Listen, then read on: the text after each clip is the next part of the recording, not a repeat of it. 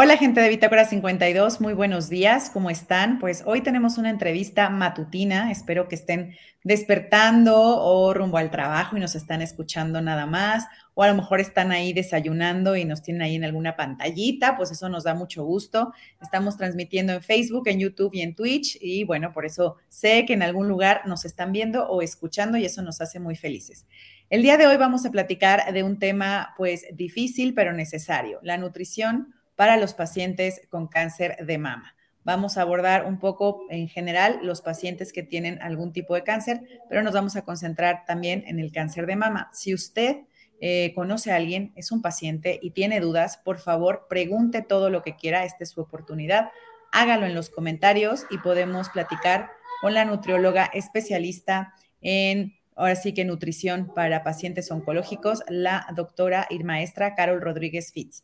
Entonces, por supuesto que estaremos leyendo todos sus comentarios, nos dará gusto resolver sus dudas y aquí estamos en Bitácora 52 platicando sobre la nutrición para pacientes con cáncer de mama. La maestra Carol Rodríguez Fitz, ella es nutrióloga clínica, estudió en la Universidad Iberoamericana León la licenciatura en nutrición y ciencias de los alimentos. Después se fue un año a Francia a estudiar el posgrado en diabetes y más adelante estudió la maestría de nutrición clínica en la UNIVA. Así que por eso es que tenemos a esta invitada de lujo. Es alguien que se ha especializado en la ciudad de León y ella se ha especializado en esto, en el tratamiento de nutrición para pacientes oncológicos, que de pronto es una de las líneas que dejamos de lado, ¿no? Una vez que recibimos la noticia del cáncer, como nos han platicado otros doctores, entramos en el modo de supervivencia, pero no consideramos a veces ni lo emocional, ni lo nutricional, ni lo social, sino estamos concentrados simplemente en el cáncer.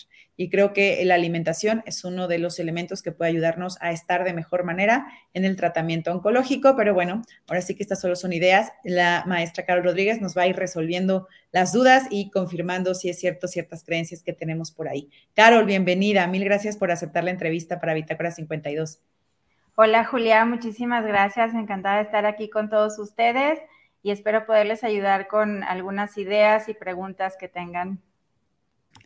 Muy bien, Carol, pues ahora sí que entrando en el tema, cuéntanos un poquito, ¿hay diferencia entre la nutrición, digamos, de una persona sana a alguien que es un paciente eh, oncológico, independientemente del tipo de cáncer en el que sea? ¿Y cuál sería esta diferencia? Sí, bueno, el paciente eh, oncológico debe de tener una dieta especial en el sentido que debe eh, pues comer de una manera muchísimo más sana. De hecho, todos deberíamos de comer mucho más sanos. Eh, quitar todo lo que son azúcares, harinas rápidas, harinas refinadas, este, comer más fibra, cuidar el consumo de proteínas y el detalle viene porque eh, pues con los tratamientos de cáncer como quimioterapias, radioterapias, las cirugías y todo eso, pues sí hay un riesgo importante de desnutrición. Entonces, eh, tiene que tener una vigilancia mucho más cercana de su alimentación que el paciente, pues que no está enfermo de cáncer, ¿no? Y también porque si están desnutridos, no pueden continuar con su proceso eh, anticáncer, eh, ya sea quimioterapia o radioterapia o de la que sea, ¿no? Y porque, bueno, pues si comen alimentos con alto contenido de azúcares, eh, bueno, hay todo un rollo ahí metabólico que la verdad no es favorable para estos pacientes y que incluso pueden empeorar el tumor, ¿no? Entonces, sí es bien importante y quitarse como esta idea de que es que sí como alimento al tumor, tampoco es así, o sea, pero sí hay ciertas cosas que no se deben de comer. No te escucho. Mencionaba las harinas refinadas, por esas entendemos, digamos, el pan comercial, ¿no? El que viene empaquetado, compramos en los supermercados o en el Oxxo. Eh, también mencionabas el azúcar, bueno, cualquier tipo de azúcar que tenga. Y ahí entra un poco luego las dudas, porque sabemos que las frutas tienen azúcar. ¿Este azúcar también entra, digamos, en este conteo de ingreso de azúcar al cuerpo? No, es diferente. Este, hay incluso dentro de las frutas, hay diferentes este, niveles de fructosa que tengan la fruta. Entonces, eh, por ejemplo, hay frutas que sí tienen más azúcar que otras y eso luego lo sabemos como por los pacientes con diabetes que, que les dicen, no, pues es que el plátano, el mango, las uvas tienen más azúcar. En el paciente oncológico no es tanto quitar como ese tipo de frutas, es más como enseñarle a decir, bueno, es mejor comer las frutas más dulces y esto es para todo el mundo, este, más temprano, durante la mañana y acompañado con proteínas para no hacer picos de, glucosa. Y este, pero esto realmente es para el paciente con cáncer y para el de diabetes y para todo el mundo, ¿no? Este, sí, sí, como, pues sí que sí hay que comer fruta, pero procurando que sean menos, las menos azucaradas y vamos a comer una fruta con más, más fructosa, que sea en el desayuno, acompañado con lo demás. Mencionabas ahí la proteína, es decir, en el desayuno incluir algún tipo de proteína. ¿Podrías mencionarnos algunos ejemplos? Sí, pues puede ser desde un huevo que de preferencia sea orgánico, este, a lo mejor un poco de pollo o queso o jamón, pero de los que no traen nitritos y nitratos, es decir, que no tiene tanto conservador. Todo lo que se echa a perder rápido es bueno porque quiere decir que no tiene conservadores, ¿no? Y los conservadores tampoco son buenos para los pacientes con cáncer. Y bueno, para nadie. Pero entonces, si hay que buscar este, ay, es que este jamón me dura tres días, ese es el bueno, porque ese es el que tiene menos químicos. Ok, ahora sí que si dura menos, está vivo, entonces es mejor, está más cercano a un proceso orgánico. Entonces, bueno, esa es una, es una buena idea para buscar. Por ahí nos decías los conservadores. La verdad es que creo que muy poca gente se pone a leer las etiquetas, pero ¿qué conservadores, digamos, deberíamos estar atentos y decir, pues no, si es que hay alguno, o más bien, de verdad, estar lejos de cualquier etiquetado, este, buscar como cosas, como bien dices, que tengan poco tiempo, que estén vivas y a partir de eso comer. Sí, y si tenemos que comprar productos envasados, entre menos ingredientes es mejor. O sea, va a decir que va a tener, este, por ejemplo, un pan. Leemos una etiqueta de un pan y pues, ¿qué tiene que tener? Pues harina, de la que sea, este, huevo, leche, quizá un poco de sal, quizá un poco de, este, para que esponje, y ya, no tendría por qué tener más.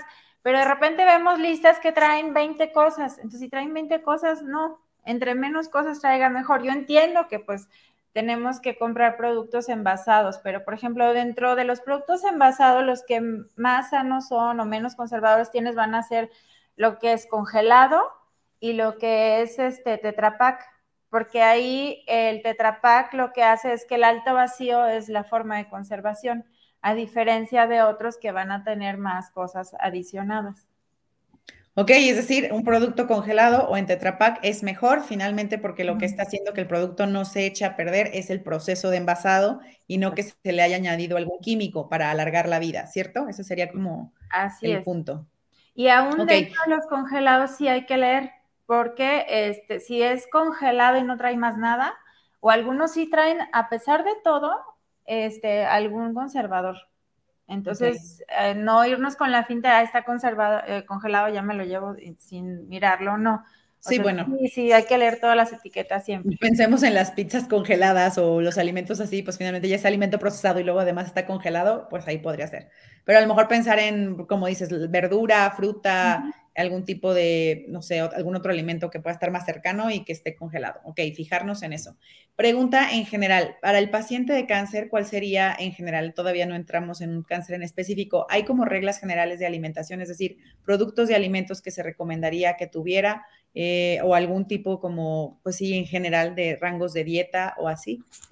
Pues en general, eh, que coma de todos los grupos de alimentos. No hay así como, más bien son pocos los que sí quitamos como tal, este, pero sí deben de comer todos los días algo con proteína, eh, de preferencia animal, puede ser pescado, puede ser carne blanca, pollo, de vez en cuando a lo mejor si quieren algo de res no hay problema, pero sobre todo que sí coman verduras, frutas, tres a cinco porciones al día de frutas y verduras, sí carbohidratos, pero complejos, como ya decíamos, ¿no? O sea, no tanto como que el pan blanco o el pan dulce menos, más bien, por ejemplo, pueden ser así como eh, tortilla de maíz, tostadas, arroz este, integral de preferencia, alimentos así.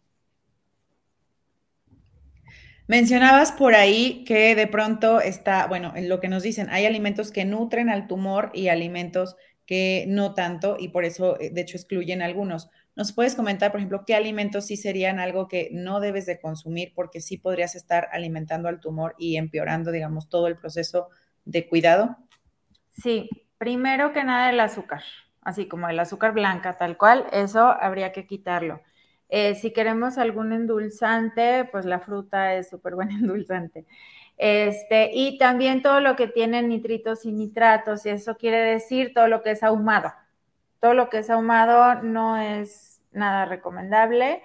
Y también los embutidos hay que checar, o sea, ya hay marcas en particular que dicen sin nitritos y nitratos, sin este, conservadores, sin, incluso de jamón, que luego es lo más difícil, que a veces me llegan pacientes con cáncer que me dicen, es que amarte el pollo, no puedo comer una rebanadita de jamón. Les dije, no, sí, ya, ya existe en el mercado, ¿no? Entonces, buscar otra vez lo que tenga menos, este, conservadores y, procesos, este, sobre todo ahumados. Los ahumados, eso sí, de plano no, no los debe de comer en general nadie, pero menos los pacientes con cáncer. Ok, y de este que dices que no tiene nitritos y nitratos, ¿podrías decirnos el ejemplo? Digo, no importa que digas la marca, pero para que alguien diga, ah, ya me dijeron que tiene que ser este el que puedo buscar.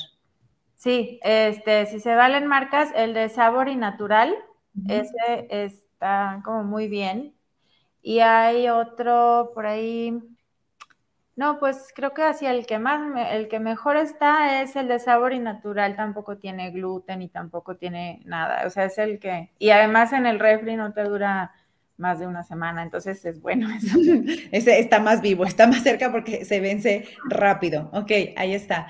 Y bueno, la siguiente pregunta tendría que ver con, eh, has mencionado las, las proteínas, pero también decías cuidar el consumo de proteínas, es decir, tiene que haber un balance, me imagino, ¿podrías decirnos un poco cuál es el factor de la proteína en relación con, digamos, con la enfermedad o en general, por qué se tiene que cuidar la porción de proteína? Sí, el paciente con cáncer está como con un hipermetabolismo, es decir, gasta muchísima energía y la va a agarrar de donde sea. Entonces, generalmente estos pacientes cuando están en algún tratamiento como quimioterapia y radioterapia, no se sienten bien, no hacen ejercicio, no se alimentan bien Pueden tener efectos secundarios gastrointestinales, muy comúnmente náusea, vómito, este, entonces es común que dejen de comer y eh, se consume la proteína propia del, cuerpo, que pues en este caso serían los músculos. Entonces sí necesitamos una cierta cantidad para cada quien, pues va a ser diferente pero también hay que buscar que sea proteína de, pues, de una buena calidad. Yo sí insisto muchísimo en el huevo orgánico, porque sí, ese es el que como puede ser económicamente más accesible para todo el mundo en relación a todos los demás productos orgánicos de, proteína animal y que luego más comúnmente se, consume y que es una proteína muy completa. Eh, también pueden comer este, pollo, pescado, pero el chiste es que sí se coma cuando menos una ración al día, si no es que si se pueden dos de proteína, para tratar de conservar los músculos y para tratar de, este, pues no desnutrirse tremendamente. Ok, como mencionabas, pues cada paciente, dependiendo incluso del tipo de cáncer, me imagino, va a tener una dieta especial. Supongo que es porque cada cáncer eh, finalmente ataca diferente al metabolismo. Entonces, al respecto, eh, por ejemplo, las personas que te buscan, ¿en qué momento tendrían que llegar contigo para hacer la dieta dependiendo del tipo de cáncer o del tipo de paciente oncológico que es? ¿Hay un momento adecuado? ¿Es en cualquier momento? Eh, ¿Algo que nos puedas comentar al respecto?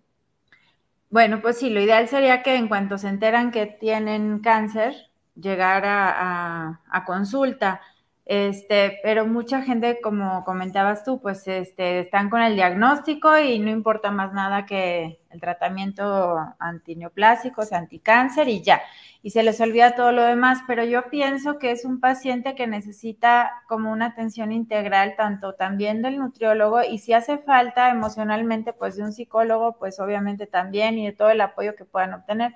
Entonces, bueno, lo ideal sería que en cuanto saben que tienen este padecimiento, ir con el, nutriólogo y si no, este, y si no van de inmediato, pues en cuanto en cuanto pueden los recibimos. Este, muchas veces, tristemente, llegan ya con una desnutrición muy importante y entonces, y llegan porque me dicen, es que sabes qué, que ando muy bajo de defensas, ando, y las defensas también están directamente relacionadas con el estado nutricio.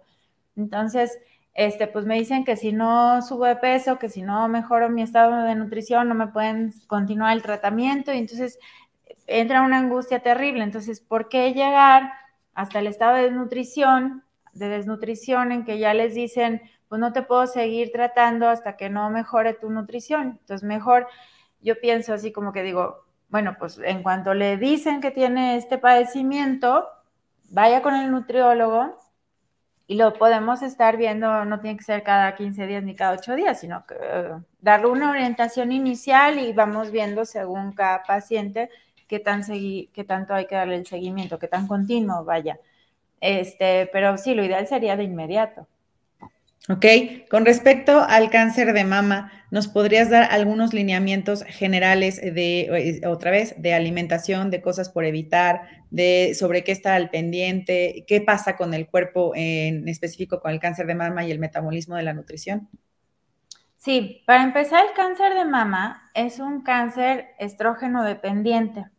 Entonces, cuando hay sobrepeso y obesidad, hay mayor producción de estrógenos y por lo tanto, el sobrepeso y la obesidad hacen que sea más fácil que exista este cáncer de mama si es que tenemos antecedentes heredofamiliares o no.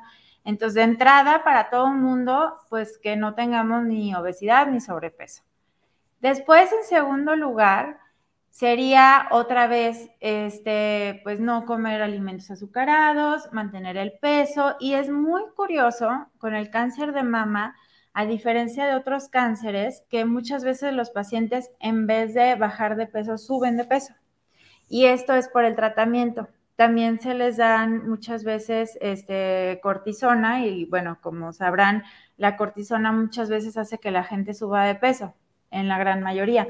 Entonces, este, realmente vienen conmigo los pacientes que tienen cáncer de mama para controlar el peso y muchas veces el momento en el que están en el tratamiento de quimioterapia no es el momento para bajar de peso. Sin embargo, sí es para controlarlas y mantenerlas, porque sí, bueno, claro, si están en un grado de obesidad, sí habría que ir bajando el peso muy despacito, muy, muy controlado y Este, si tienen sobrepeso, el objetivo en ese momento no va a ser bajar de peso, va a ser que, se queden tal cual están. Y en cuanto a la alimentación puntualmente, pues sería igual que con otros pacientes, frutas, verduras, este, porque además eh, las frutas y verduras también tienen antioxidantes y todo esto es pues para ayudar a que todo el tratamiento sea mejor y para evitar cáncer y para evitar el tumor que crezca y demás, ¿no? Entonces, los pacientes con cáncer de mama realmente este, es más bien evitar azúcares, evitar este, todo lo dulce, que si tienen antojo de un pan dulce, pues mejor se coman una fruta. Yo sé que a veces dicen, estoy sufriendo encima de todo me, quita, me quitas el pan dulce, ¿no? Pero bueno, hay opciones que podemos manejar y decirle, bueno, pues mira, este, en todo caso, cómete un chocolate 70% de cacao que va a tener súper poquita azúcar y te puede quitar como esta necesidad de dulce. Y no sé, hay ciertas estrategias que sí, que sí este, podemos manejar. Ok, mencionabas los antioxidantes. Por ahí nos puedes decir eh, en general como una lista de alimentos que tienen antioxidantes. Dijiste frutas y verduras todas o puedes decir, no, este tiene más, este por acá. Este, sí, frutas y verduras, eh, entre más mm, orgánicas, mejor. Eh, los que más antioxidantes tienen van a ser, por ejemplo, los frutos rojos como fresas, moras, frambuesas, blueberries, todos estos. También son muy importantes, por ejemplo, los que tienen betacarotenos, como los que son anaranjados, em, zanahoria, el pimiento rojo, este, calabaza, papaya, como todos estos también son, son muy importantes. Eh, las verduras de hoja verde, este, pues sí, en general son los que más antioxidantes tienen y también los pescados. Y en cuanto a ese tema, por ejemplo, de frutas, hablé de fresas y de hojas verdes y todo esto. para todos los pacientes es súper importante minimizar riesgos. Entonces, por favor que tengan todo desinfectado, lavado. Yo incluso les digo, pues mejor si no, si no saben el origen de la lechuga, no se la coman, porque donde se enfermen, este, ahorita no es el momento, ¿no? Entonces, evitar los pescados crudos, así de que sushi y eso, no es el momento. Entonces, hay que minimizar riesgos y que todo sea lo más higiénico posible, tratar de no comer de la calle, como todo ese tipo de cosas para evitar como un otro riesgo, ¿no? Además de que ya por sí, de por sí tienen la enfermedad. Pero en cuanto a oxidantes, bueno, pues sí, todos los que son frutos rojos, todos los que son con betacarotenos, todos esos. En cuanto a la hidratación, que en general, eh, pues todos tenemos que estar hidratados, pero en algún, en un paciente con cáncer, de algún tipo de cáncer o cáncer de mama, la hidratación se tiene que cuidar también de alguna forma especial, es decir, además de agua o cuando dicen ya estoy harto del agua, quiero algún otro tipo de bebida, eh, por ejemplo, el café. Hay, ginecólogas que han dicho, no, el café, por favor, no. Eh, ¿Tú qué nos recomiendas? ¿Qué bebidas sí podrían entrar dentro de lo que se necesita? ¿Cuáles tratar de evitar? Bueno, por supuesto que el alcohol prohibidísimo para todos los pacientes y con cáncer, este, y con cáncer de mama también prohibidísimo. Eh, podrían optar por test sin cafeína, como pudiera ser té de hierbabuena, el té de manzanilla, y ya hay algunos otros que este, dicen en la cajita este, sin cafeína. También, por ejemplo, pues bueno, como aquí, agua natural. Pero si no les gusta el agua natural o ya se aburrieron, yo lo puedo entender. Y entonces les digo, pues ponle fruta. O sea, por ejemplo, se le puede poner una cáscara de naranja, ya la naranja súper bien lavada, adentro de un em, termo de agua y va a tener como este sabor que yo digo que de sabor a hotel, así como sabor de, o sea, el aroma que suelta la naranja o cualquier cítrico, pepino frutos del bosque, este, y no nos va a saber agua natural, pero no es un agua azucarada, así. Entonces, sí puede tener eh, la fruta molida, pero no le puedo yo agregar azúcar como tal. Entonces, ya nos cambiaría. Entonces, pueden irse el té, ya sea frío o caliente, pero pues sin azúcar. Este, las infusiones, el agua, como les digo, con la fruta dentro, como ese tipo de cosas. Eh, realmente la cantidad de agua no cambia, no es que tengan que tomar más agua o menos agua, a menos que como efecto secundario de la quimioterapia y de la cortisona y de algún tratamiento se hincharan, entonces ahí sí ya, bueno, ese es otro, como otro tema. Y entonces habría lo mejor que limitar el agua, pero este, en general, pues agua natural y ya la saborizamos como queramos. Bueno, ahí están algunas recomendaciones generales para el paciente con cáncer y bueno, en específico estamos hablando del cáncer de mama. Por aquí la doctora Lorena Rubalcaba nos dice gracias por esta charla, muy importante para nuestros pacientes y su manejo integral y eso es lo que estamos promoviendo, el manejo integral del paciente eh, con cáncer de mama o con cualquier tipo de cáncer. La alimentación, la nutrición es uno de los ejes ¿no? que pueden ayudar a que esté nutrido y pueda continuar con su tratamiento oncológico. Eh, eh, doctora o mm, Carol, ¿puedes decirnos alguna otra recomendación que tengas para un paciente con cáncer de mama? También hacer ejercicio. El hacer ejercicio ayuda desde diferentes puntos de vista. Por un lado, para mantener la musculatura del cuerpo. Por otro lado, la parte de las endorfinas, esta parte cuando hacemos ejercicio nos sentimos bien y nos anima y nos da como esta energía. Y por otro lado, pues el tercero, o en el orden que lo gusten pensar, bajar de peso o cuidar el peso. Entonces, como les había dicho, muchas veces el, paciente con cáncer de mama sube de peso. Entonces, si hacen ejercicio, en la medida de lo posible, hay quienes me dicen, es que nunca he hecho ejercicio en mi vida, pues camina 15 minutos al día es suficiente y luego le vas aumentando, o sea, no tenemos que pensar en que me voy a meter al gimnasio y ahorita menos, este, pero sí empezar a hacer ejercicio, moverse y entonces vamos a tener todos los beneficios del ejercicio. Ok, pregunta, para los días en que aplican la quimioterapia, entiendo por lo que me han platicado, son días muy difíciles en cuanto a alimentación porque tienen náuseas, mareos, no quieren comer nada, eh, realmente es como se sienten muy mal por un periodo de tiempo. Ahí, ¿qué pasa con, con, la alimentación cuando es lo último que piensan? En esos días se recomienda que tomen algún tipo de suplemento alimenticio de estos que venden así como envasados o que más bien solamente consuman, no sé, caldo o algo que no les pese tanto al estómago o en esos días. ¿Nos puedes dar alguna recomendación? Sí, claro. Este, sí se, se, puede manejar como una dieta blanda, como cuando uno está enfermo del estómago y tiene diarrea o algo así. Este, sí deben de comer, sí o sí, porque pues luego por eso se desnutren, ¿no? Por las náuseas y vómito y tal. Y sí hay suplementos que se les pueden sugerir a los pacientes, hay de diferentes marcas, que hay cuando menos dos marcas, tres marcas que se me vienen a la mente que son especiales para el paciente con cáncer. Y esto es porque van a tener este, pues determinadas proteínas como muy específicas, algunos este, nutrimentos de, como vitaminas y minerales que, que sí son muy particulares para el paciente con cáncer. Entonces, sí tengo pacientes que me dicen, es que en la noche no me entra nada. Entonces le digo, bueno, ¿y por qué no intentas con uno de estos y este, a ver qué tal te va? Y me dicen, no, pues sí, sí, sí me cayó bien, sí lo tolero.